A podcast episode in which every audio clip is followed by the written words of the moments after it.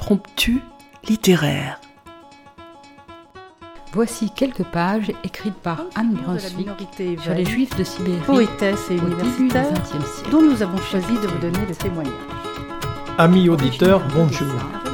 Aujourd'hui, nous vous proposons la lecture à plusieurs voix. Les femmes en avaient payé le plus lourd tribut. Le cas de Yissou. Pour amener un peu de légèreté dans cet univers marqué par une histoire souvent Je vous ai choisi un extrait du chapitre 9, intitulé Assise près de l'incubateur, espèce de navire miniature en On plexiglas, sélectionne la main-d'œuvre destinée aux mines, aux chantiers, aux coupes de bois. Des textes d'auteurs du XXe et du XXIe siècle viennent jusqu'à votre oreille. Écoutez.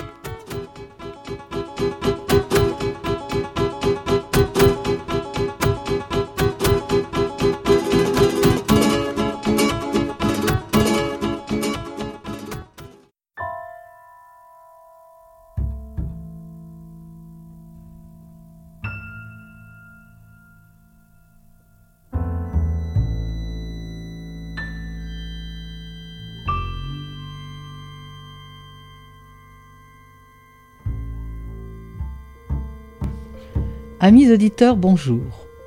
Comme chaque automne, nous reprenons l'évocation de la Grande Guerre. Année 1917, année terrible. Elle commence par des grèves en France. L'Allemagne annonce la guerre sous-marine totale. Les États-Unis déclarent la guerre à l'Allemagne. Le 16 avril, offensive Nivelle sur le chemin des Dames. 250 000 Français tués. Le 17 avril, premier mouvement d'indiscipline qui prélude aux mutineries de mai et juin.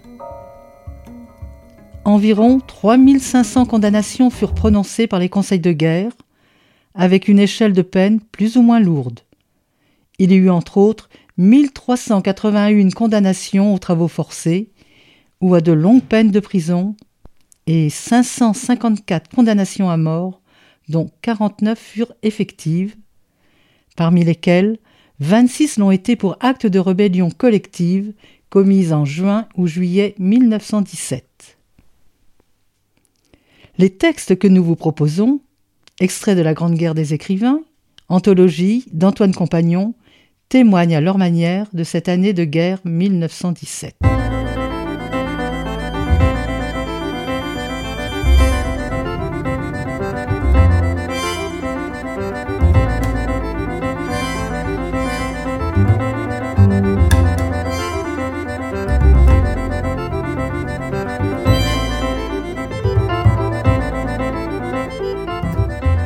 Teilhard de Chardin écrit La nostalgie du front, alors qu'il se trouve à Verdun depuis 1916 jusqu'à l'automne 1917. Deux de ses frères mourront au combat. Teilhard de Chardin sera nommé chevalier de la Légion d'honneur à titre militaire en 1921. Ce jésuite est par ailleurs un chercheur et un philosophe, ce qui l'a mis de son vivant en difficulté avec les autorités ecclésiastiques. Je suis monté au crépuscule sur la colline d'où l'on découvre le secteur que nous venons de quitter et où nous remonterons sans doute bientôt. Devant moi, au-delà des prairies voilées de brumes naissantes, où les coudes de laine font des taches laiteuses, la crête dénudée du chemin des dames se détache nette comme une lame sur le couchant doré moucheté de Drachen. De loin en loin, une torpille fait jaillir un tourbillon de fumée silencieuse. Pourquoi suis-je ici ce soir? En ligne, j'ai peur des obus comme les autres. Je compte les jours et je guette les symptômes de relève comme les autres. Quand on descend, je suis aussi joyeux que personne. Et il me semble chaque fois que, ce coup-ci enfin, je suis rassasié, saturé des tranchées et de la guerre. Pas plus tard que cet après-midi, je buvais encore la joie de revivre, sans arrière-pensée au sein de la nature inoffensive. Je savourais le bonheur de m'allonger sous les arbres et de laisser se mirer leur feuillage dans un esprit totalement détendu, en pleine sécurité. Et me voilà revenu, comme chaque fois, instinctivement, face au front et à la bataille. Est-ce que ce n'est pas absurde d'être ainsi polarisé par la guerre, au point de ne pouvoir être huit jours à l'arrière sans chercher à l'horizon, comme un rivage aimé, la ligne immobile des saucisses? Au point de ne pouvoir suspendre la nuit l'étincelle argentée d'une fusée qui s'incline, ou seulement son reflet sur les nuages, sans éprouver un battement de cœur, un regret, un appel? Ce soir, plus que jamais, dans ce cadre merveilleusement calme et excitant, où, à l'abri des violentes émotions et de l'attention excessive des tranchées, je sens se raviver dans leur milieu natif les impressions déposées en moi par trois années de guerre. Le front m'ensorcelle et j'interroge ardemment la ligne sacrée des levées de terre et des éclatements, la ligne des ballons qui se couchent à regret, l'un après l'autre, comme des astres biscornus et éteints, la ligne des fusées qui commencent à monter. Quelles sont donc enfin les propriétés de cette ligne fascinante et mortelle? Par quelle secrète vertu tient-elle à mon être le plus vivant pour l'attirer ainsi à elle, invinciblement? Puisque en ce moment mon regard est plus apaisé et plus pénétrant, je veux m'analyser plus que je ne l'ai fait encore, je veux savoir. Le premier sentiment classé auquel je puisse comparer mon émotion présente, c'est la passion de l'inconnu et du nouveau. Celui qui monte en secteur laisse d'abord choir, à l'entrée du premier boyau, le fardeau des conventions sociales. À partir du moment où finit la vie civile, la différence cesse entre le jour et la nuit. Au lieu de la banale alternance des levées et des couchers, l'homme en ligne ne voit devant lui qu'une vaste tranche de durée pleine d'imprévus, où le sommeil et les repas se prennent au gré de circonstances et des occasions, sans relation bien fixe avec le clair et avec l'obscur. En ligne, on se lave quand on peut, on se couche souvent n'importe où. Tous les assujettissements et les cloisonnements de la vie coutumière s'effondrent comme des cartes. Il est curieux d'observer sur soi combien cette déroute de l'esclavage quotidien peut causer à l'esprit de satisfaction, un peu frondeuse peut-être, mais juste et noble si on la comprend bien. Je me vois encore tel que j'étais, dans cette paix, il y a une quinzaine de jours. C'était la nuit, une nuit claire et tranquille, dans un secteur accidenté coupé de crêtes et de marais.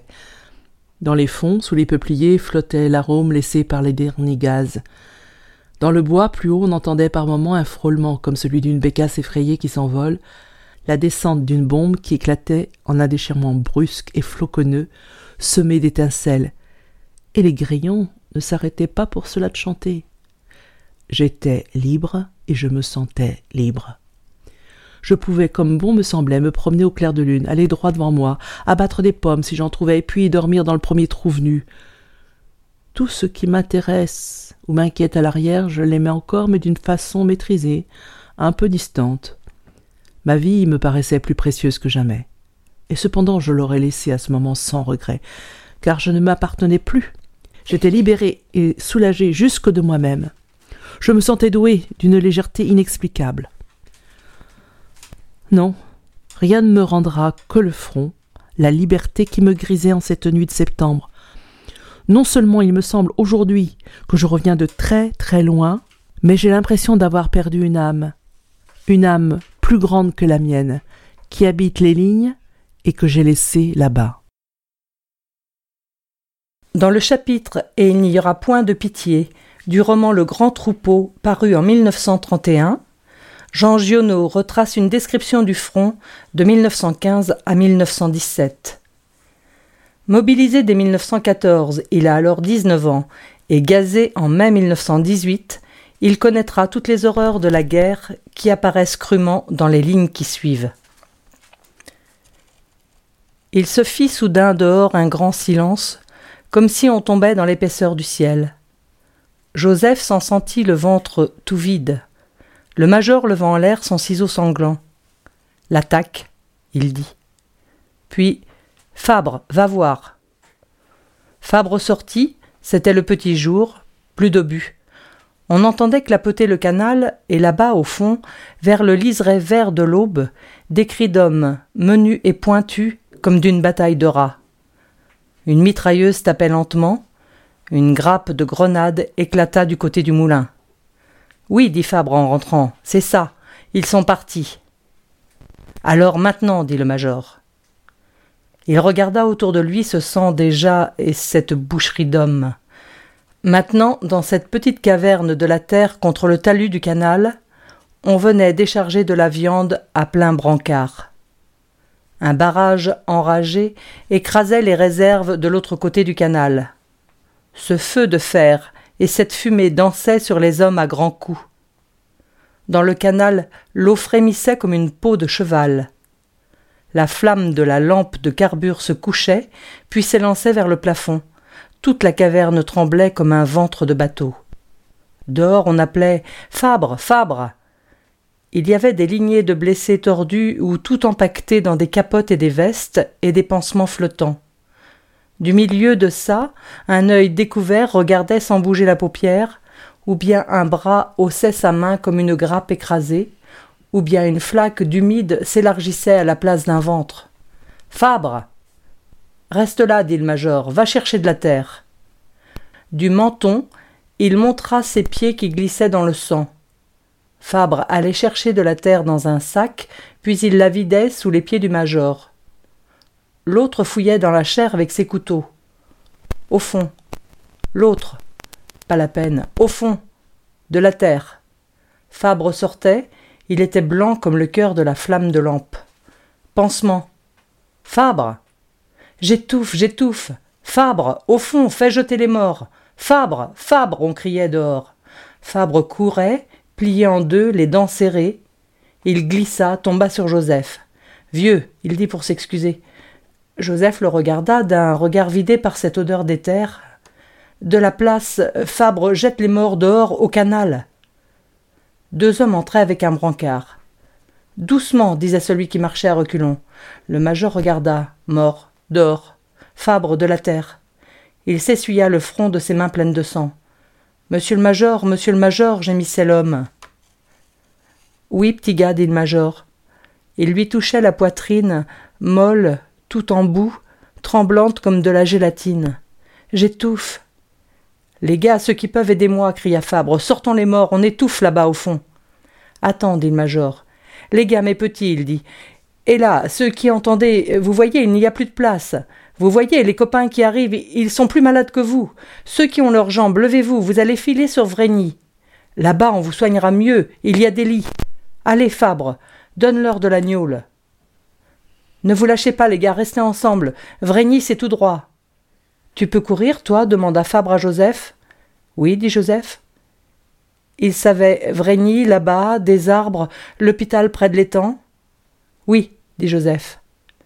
Le barrage était là, devant, avec son feu et ses gerbes de fer. Après le canal, courez, dit Fabre. Il les regarda s'en aller, lourds de pansements. Ils essayèrent de courir après le canal, mais ça n'alla pas loin. Ils se mirent à marcher. Parfois la fumée les effaçait, le dos courbé, ils entrèrent sous le hachoir de fer et de feu. Une pitié, dit Fabre dans ses grosses lèvres dégoûtées.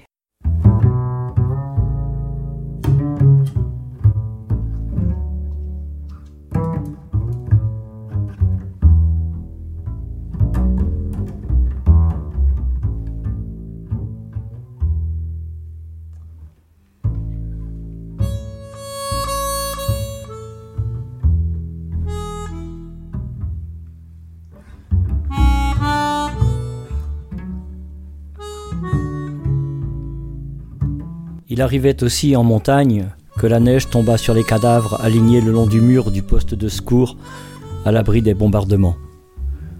On les transportait dans un abri creusé à flanc de montagne avant l'arrivée du gel. C'était dans cet abri qu'un homme, dont la tête était brisée comme peut l'être un pot de fleurs, maintenu cependant par quelques membranes et un pansement savant transformé en éponge durcie, c'était donc dans cet abri qu'un homme était resté allongé pendant deux jours et une nuit avec un éclat d'obus qui se promenait dans sa cervelle. Les brancardiers demandèrent au médecin de venir jeter un coup d'œil sur lui. Ils le voyaient à chacune de leurs allées et venues, et même quand ils ne le regardaient pas, ils l'entendaient respirer. Le docteur avait les paupières gonflées, les yeux rouges, presque fermés à cause des lacrymogènes. Il regarda l'homme deux fois, une fois en plein jour, l'autre à la lueur d'une lampe de poche. Encore une belle eau forte pour Goya. Je parle de la visite avec la lampe de poche. Après le deuxième examen, le médecin crut les brancardiers qui lui assurèrent que le soldat vivait encore. Que voulez-vous que j'y fasse demanda-t-il. Il ne voulait pas qu'on fît quoi que ce soit. Mais peu après, ils demandèrent la permission de le sortir et de le mettre avec les blessés graves. Non, non, non, dit le docteur, qui était débordé. Et pourquoi ça? Vous avez peur de lui? On n'aime pas l'entendre là, avec les morts. Eh bien, n'écoutez pas. Si vous le sortez d'ici, vous serez obligé de le ramener tout de suite après. Ça nous est bien égal, mon capitaine. Non, dit le docteur. Non, vous avez compris? Pourquoi ne lui faites-vous pas une bonne piqûre de morphine? demanda un officier d'artillerie qui attendait qu'on lui fasse un pansement au bras.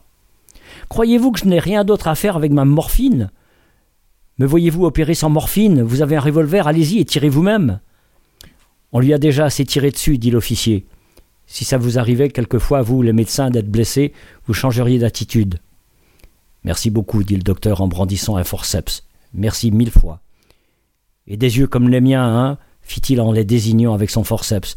Vous aimeriez ça Le gaz lacrymogène? Pour nous, c'est de la chance, les lacrymogènes. Parce qu'on vous emmène à l'arrière, parce que vous vous précipitez ici avec vos gaz lacrymogènes pour vous faire évacuer.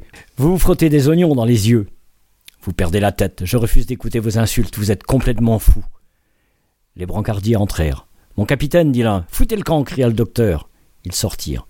Je vais achever ce pauvre type, dit l'officier. Je suis un être humain, moi, je n'admets pas qu'on le laisse souffrir. Bon, allez-y, tuez-le, dit le docteur, tuez-le, mais prenez-en la responsabilité. Je ferai un rapport. Mortellement blessé par un lieutenant d'artillerie au poste de première urgence. Tuez-le, mais allez-y, tuez-le donc. Vous n'êtes pas un être humain. Mon travail est de prendre soin des blessés et non pas de les tuer. Ça, c'est réservé à ces messieurs de l'artillerie. Alors pourquoi ne vous occupez-vous pas de lui? Je l'ai fait, j'ai fait tout ce qu'on pouvait faire. Pourquoi ne le faites-vous pas descendre par le téléphérique? Mais de quel droit me posez-vous ces questions? Êtes-vous mon supérieur? Commandez-vous ce poste de secours? Pouvez-vous avoir l'obligeance de me répondre? Le lieutenant d'artillerie se tut. Dans la pièce, il n'y avait que des soldats. Ils étaient les seuls officiers en présence. Mais répondez donc, dit le docteur, tout en s'affairant avec le forceps. Répondez. Espèce d'enculé, dit l'officier d'artillerie. Ah, fit le docteur. Ah, vous avez dit ça. Parfait, parfait, nous allons voir. Le lieutenant d'artillerie se leva et s'avança vers lui. Espèce d'enculé, dit-il, enculé. Le docteur lui lança le flacon de teinture d'iode en pleine figure. En marchant sur lui, aveuglé, le lieutenant essayait de trouver son revolver. Le docteur se faufila derrière lui et lui fit un croc en jambe. Puis il lui assena quelques coups de pied et saisit le revolver avec ses gants de caoutchouc. Le lieutenant s'assit sur le sol, sa main valide appuyée sur les yeux. Je vous tuerai, dit-il, je vous tuerai dès que je pourrai voir. C'est moi qui commande ici, dit le docteur. Tout sera oublié si vous vous souvenez que je commande. Vous ne pouvez pas me tuer parce que c'est moi qui ai votre revolver. Sergent Adjudant Adjudant L'adjudant est au téléphérique, répondit le sergent. Lavez les yeux de cet officier avec de l'eau et de l'alcool. Ils sont pleins de teinture d'iode. Apportez-moi la cuvette que, que je me lave les mains. Ensuite, je m'occupe de cet officier. Vous ne me toucherez pas. Tenez-le bien, il désire un peu. L'un des brancardiers entra. Mon capitaine, qu'est-ce que tu veux? L'homme du charnier. Foulcan Il est mort, mon capitaine. J'ai pensé que vous seriez content de le savoir. Vous voyez, mon pauvre vieux, nous nous battons pour rien. En temps de guerre, on ne se bat pas pour rien. Espèce d'enculé, dit le lieutenant d'artillerie qui ne voyait toujours pas. Je suis aveugle maintenant. Ce n'est rien, dit le docteur. Ne vous en faites pas pour vos yeux, il n'y a pas de danger. Ce n'est rien. Une dispute pour rien. Aïe, aïe, aïe hurla soudain le lieutenant. Je suis aveugle, je suis aveugle. Tenez-le bien, dit le docteur, il souffre beaucoup. Tenez-le solidement.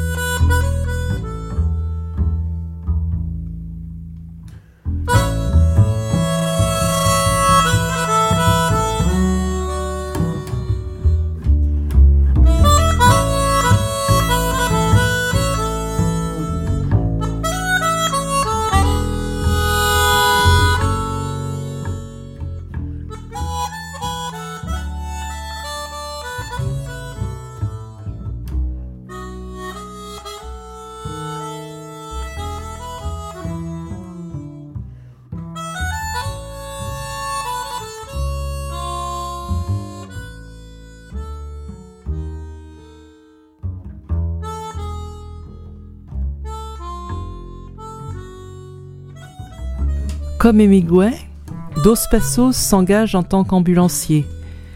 Il est envoyé au front de Verdun. Son premier roman, L'initiation d'un homme, sera publié en 1920.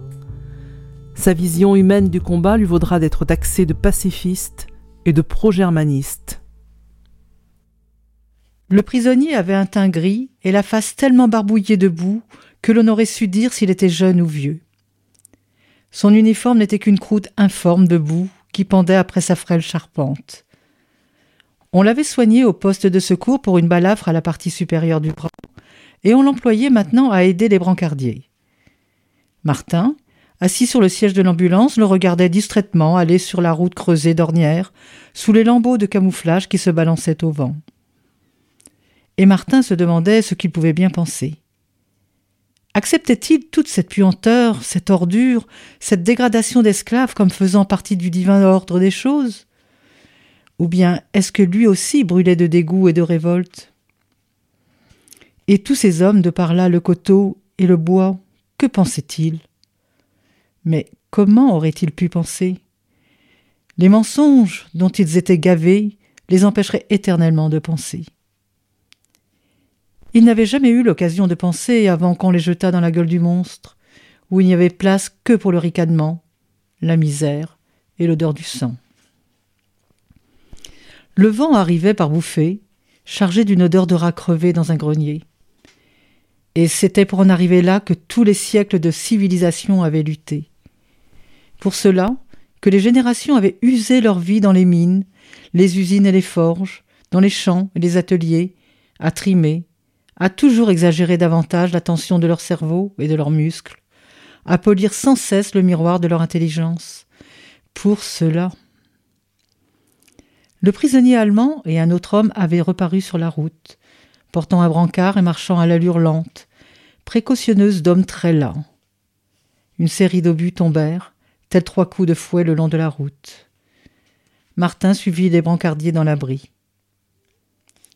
Le prisonnier essuya la sueur sur son front barbouillé et remonta les marches de l'abri, un brancard plié sur l'épaule. Une force poussait Martin à suivre du regard l'homme qui s'éloignait lentement sur la route défoncée. Il eût voulu savoir l'allemand pour le rappeler et l'interroger, afin d'apprendre quelle espèce d'homme c'était.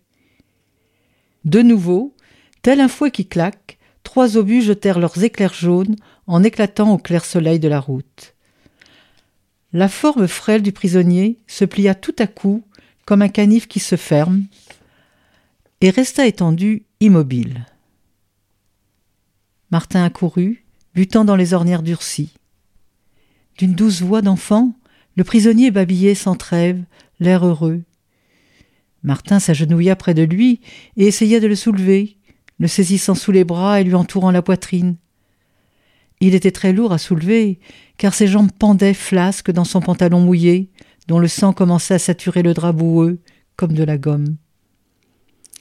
La sueur coulait du visage de Martin sur la face de l'homme. Il sentait les muscles des bras et les côtes du blessé pressés contre lui, en les de toutes ses forces pour tâcher de le porter vers l'abri. Cet effort donnait à Martin un contentement étrange. C'était comme si son propre corps avait pris part à l'agonie de cet homme. Enfin, ils étaient lavés, tous les mensonges, toutes les haines, dans la sueur et dans le sang. Rien n'en restait que l'amitié calme d'être semblable en tout, éternellement semblable. Deux hommes avec un brancard sortirent de l'abri, et Martin, qui tenait le corps du blessé, de minute en minute plus inerte, moins animé, l'y coucha avec d'infinies précautions. Debout, près de sa voiture, Essuyant le sang de ses mains avec un chiffon gras, il sentait encore les côtes de cet homme et les muscles de ses bras pressés contre son côté. Et cette sensation lui donnait un bonheur étrange. Paul Éluard, envoyé en 1916 comme infirmier à l'hôpital d'évacuation dans la Somme, rédige en 1917 une série de dix petits poèmes publiés dans Le Devoir et l'Inquiétude notre mort. Nous avons crié gaiement Nous allons à la guerre aux gens qui le savaient bien. Et nous la connaissions. Oh, le bruit terrible que mène la guerre parmi le monde et autour de nous. Oh, le bruit terrible de la guerre. Cet obus qui fait la roue, la mitrailleuse, comme une personne qui bégait, et ce rat que tu assommes d'un coup de fusil.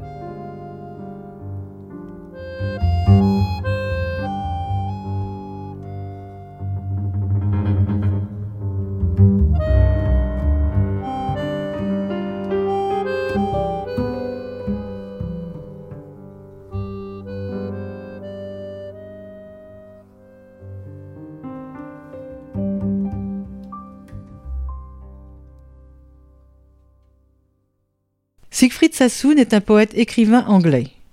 Blessé à plusieurs reprises, il écrivit une déclaration contre la guerre, appelant à une paix négociée. Son poème Suscite dans les tranchées évoque un phénomène de plus en plus fréquent en cette année 1917. J'ai connu un simple soldat qui souriait à la vie avec joie, dormait comme un loir dans l'abandon du soir, et le matin sifflait comme un merle. Apeuré, solitaire dans les tranchées d'hiver, où les poux et les obus grouillaient et où le rhum manquait, il se mit une balle dans la tête. De lui, plus personne n'a jamais parlé. Vous, foule à l'air suffisant, à l'œil ardent, qui applaudissiez quand les piou passaient, filez vite chez vous, suppliez de ne jamais connaître l'enfer où la jeunesse et les rires s'en vont. Dans son poème Classe 17, Louis Aragon évoque des prisonniers ennemis qu'il eut l'occasion d'observer près de Saint-Michel-en-Grève lors de ses vacances d'été.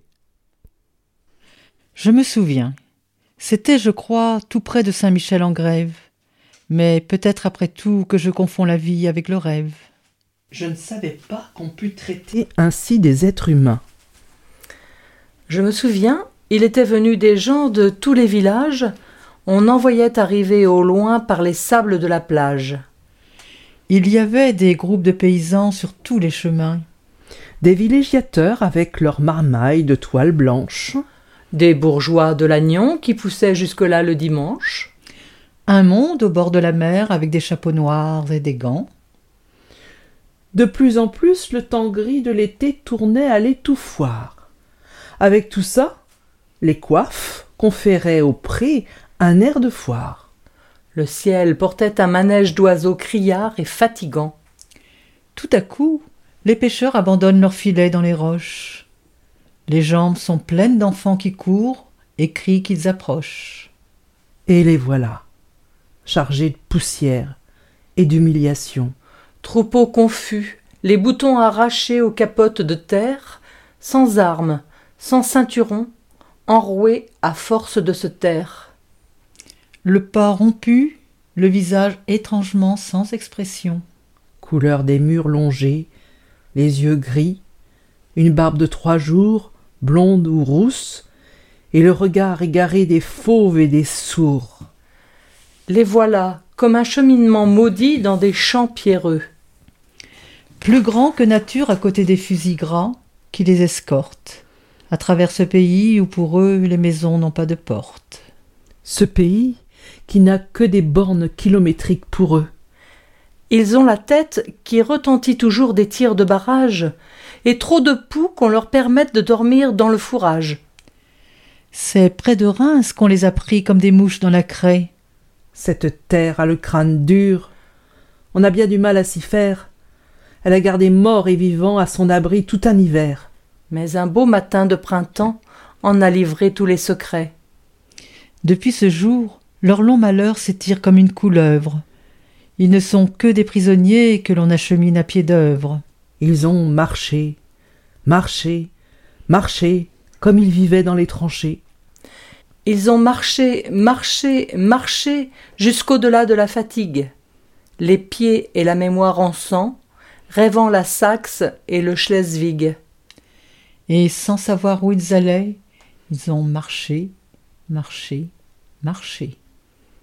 Après tout, les voilà contents d'être sortis de la bataille.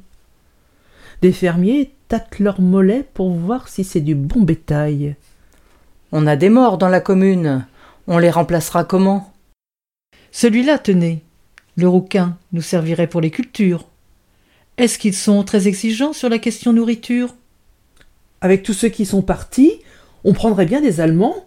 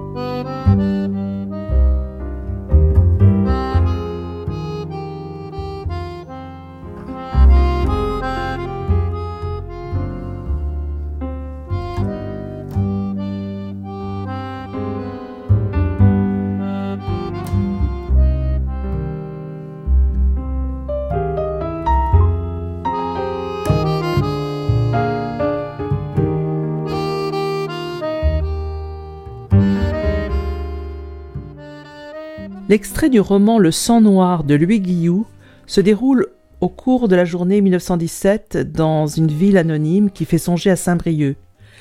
Guillou fut témoin de scènes terribles. À mesure qu'ils approchaient de la gare, une rumeur confuse leur parvenait, comme un grondement sourd, dont ils ne comprirent pas d'abord la nature, mais qui fit tout de même dresser l'oreille à Cripure, toujours en éveil. Ils entrèrent dans un petit square devant la gare. La clameur devenait distincte. Ce n'était point de chant qu'elle était faite, bien qu'on reconnût de temps en temps une tentative dans ce sens, un commencement d'international, mais de cris, de sifflements, de menaces. À mort À mort, point carré Ce cri de mort dominait tout. Des centaines de bouches le reprirent avec violence, longuement, puis, comme un vent qui passe, la clameur s'atténua, dispersée aux quatre coins du ciel. Un chant monta. Adieu la vie, adieu l'amour, adieu toutes les femmes.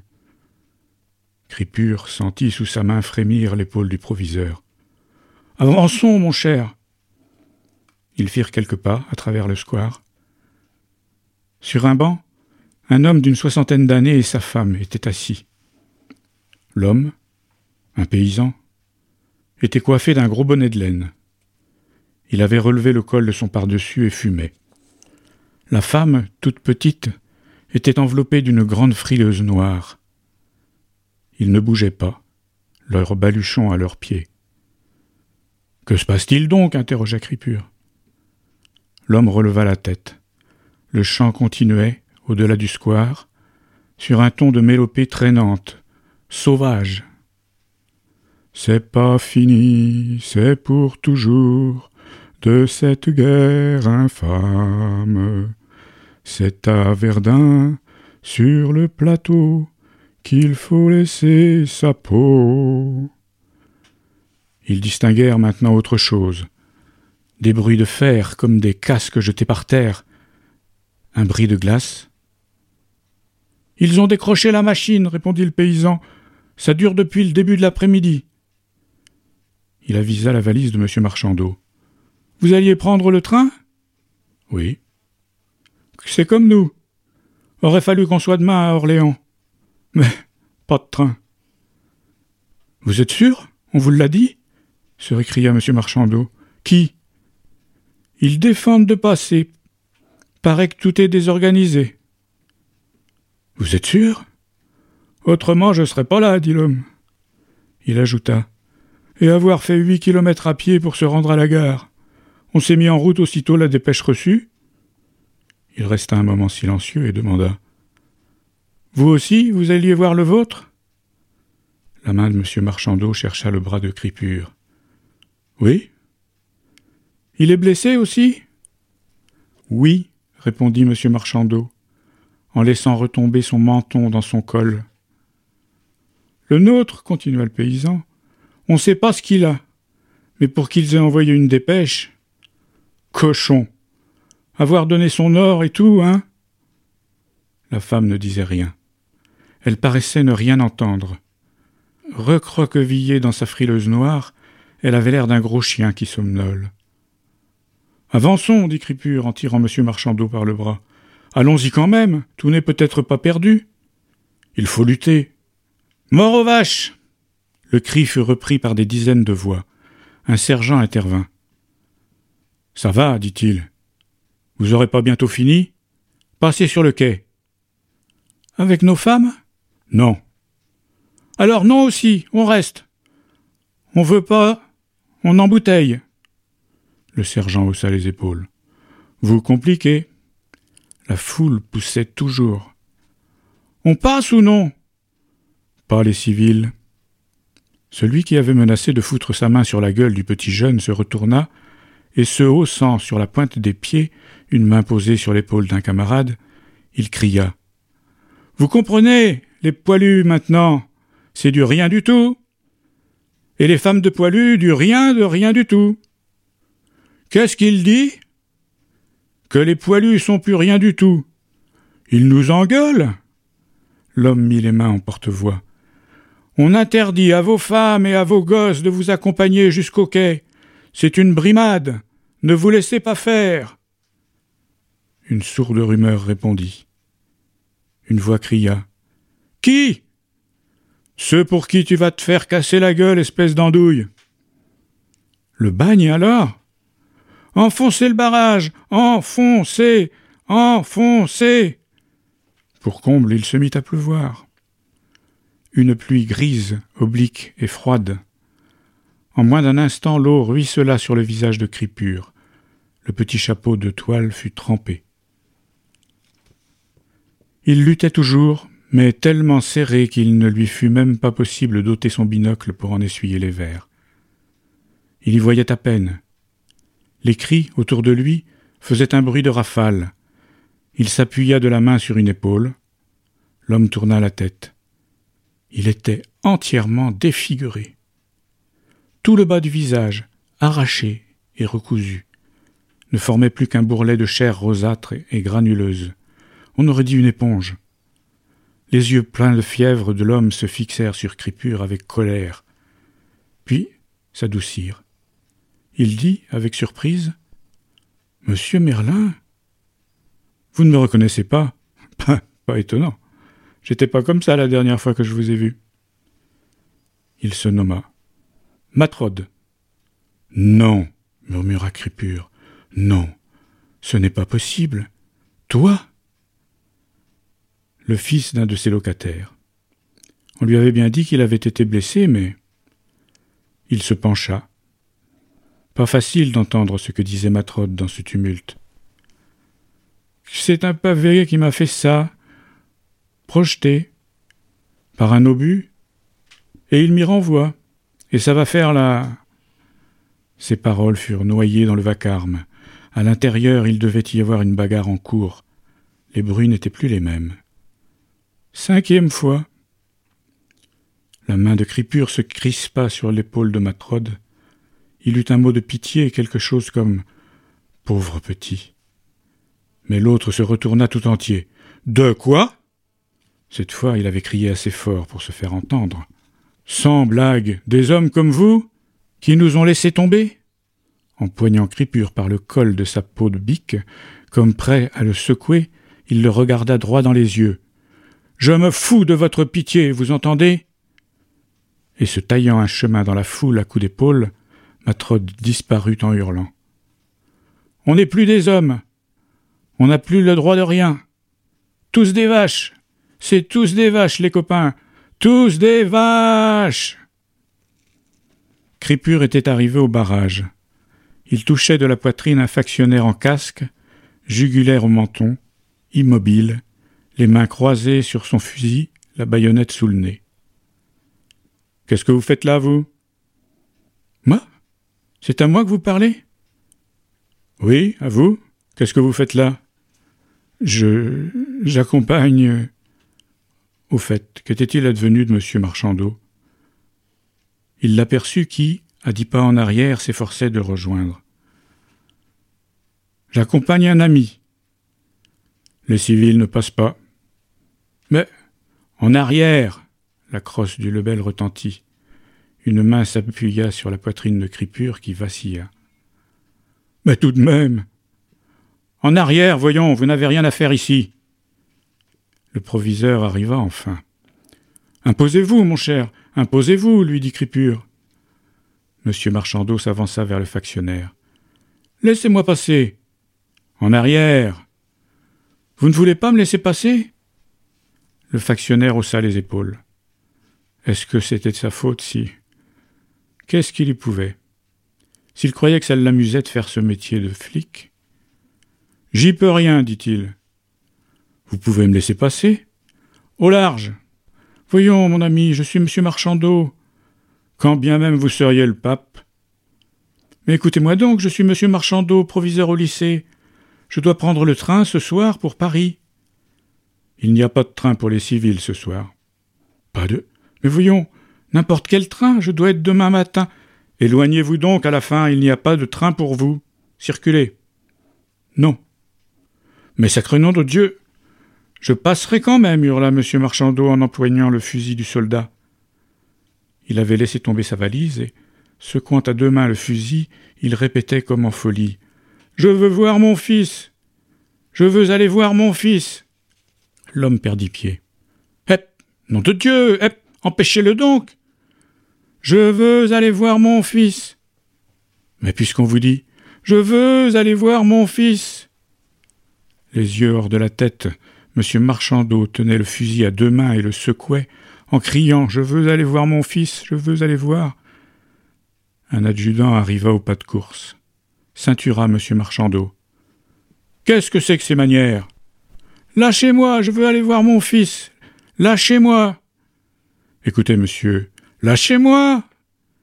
Il se débattait désespérément, mais l'adjudant, tout en le serrant avec force, lui dit Tout cela est inutile, monsieur.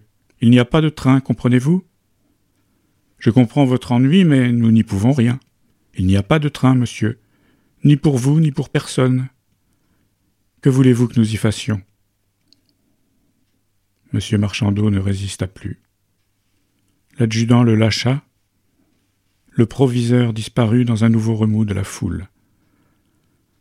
Une bordée de sifflets, des huées sans fin, on saluait l'arrivée d'une section de renfort appelés en hâte à l'intérieur de la gare.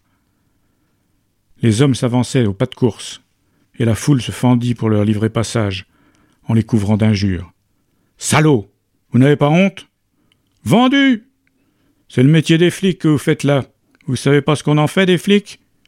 On les pend Ils passaient, l'arme à la main, pas fiers. Un soldat se hissa sur les épaules de deux camarades et, Mettant ses mains en porte-voix, il cria de toutes ses forces. Suivez. Suivez. Passez derrière eux. Le mot d'ordre fut repris partout. Sur la place, ce fut une mêlée.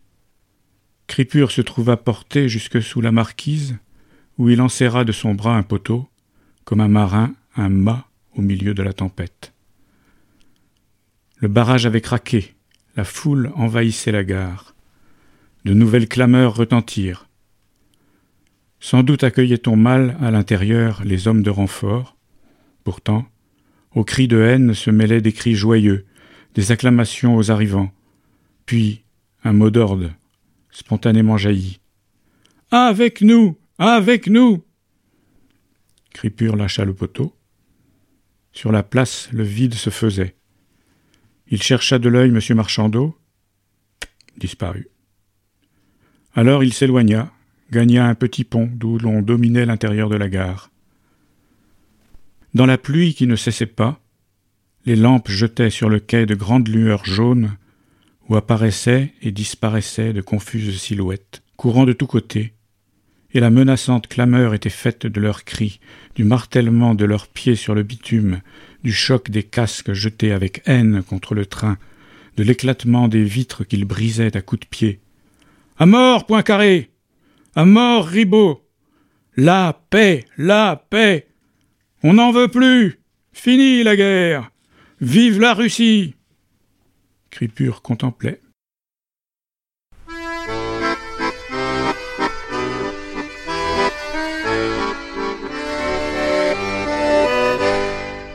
Quand au bout de huit jours, leur peau terminée, on va reprendre les tranchées.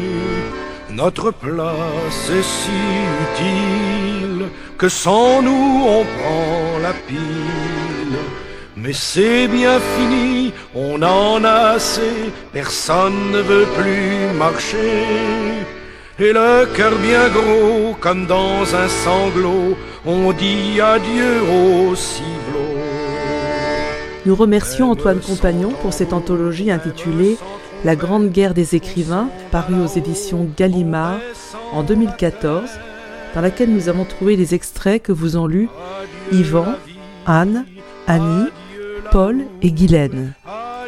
Les musiques qui accompagnaient ces lectures étaient la chanson C'est à Crown et des extraits de l'album Thrill Box de Vincent Perani. Merci à Yvan et à Claude Michel pour l'enregistrement et le montage de cette émission. À bientôt. Qu'on doit laisser sa peau, car nous sommes tous condamnés, nous sommes les sacrifiés. Chers auditeurs, si vous souhaitez réagir à cette émission, en connaître les horaires, la télécharger, nous rejoindre, rendez-vous sur le site de Radio G 101.5 ou sur le site de l'émission www.impromptu.fr. Vous nous y retrouverez